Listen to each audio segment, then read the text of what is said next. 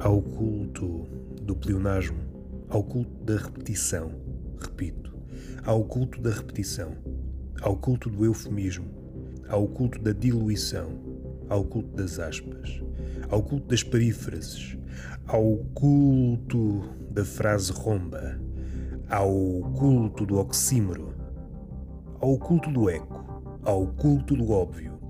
Cada tribo adapta-se a cada um desses cultos. Não sei se é o culto que faz a tribo ou é a tribo que faz o culto. O vocabulário de cada uma dessas tribos, de cada um desses cultos, é revelador da nossa, da sua estrutura mental e da sua envergadura. Cada um desses cultos, se for levado ao extremo como uma forma de religião, uma espécie de religião, digamos, é um débil sucedâneo do pensar. São formas que o homem arranjou de não pensar. Entre uma coisa e outra, tenta dar prestígio ao seu culto. Se sou cultor do óbvio, então tento trazer crédito, tento trazer prestígio para o meu culto. Até ao próximo piadeiro.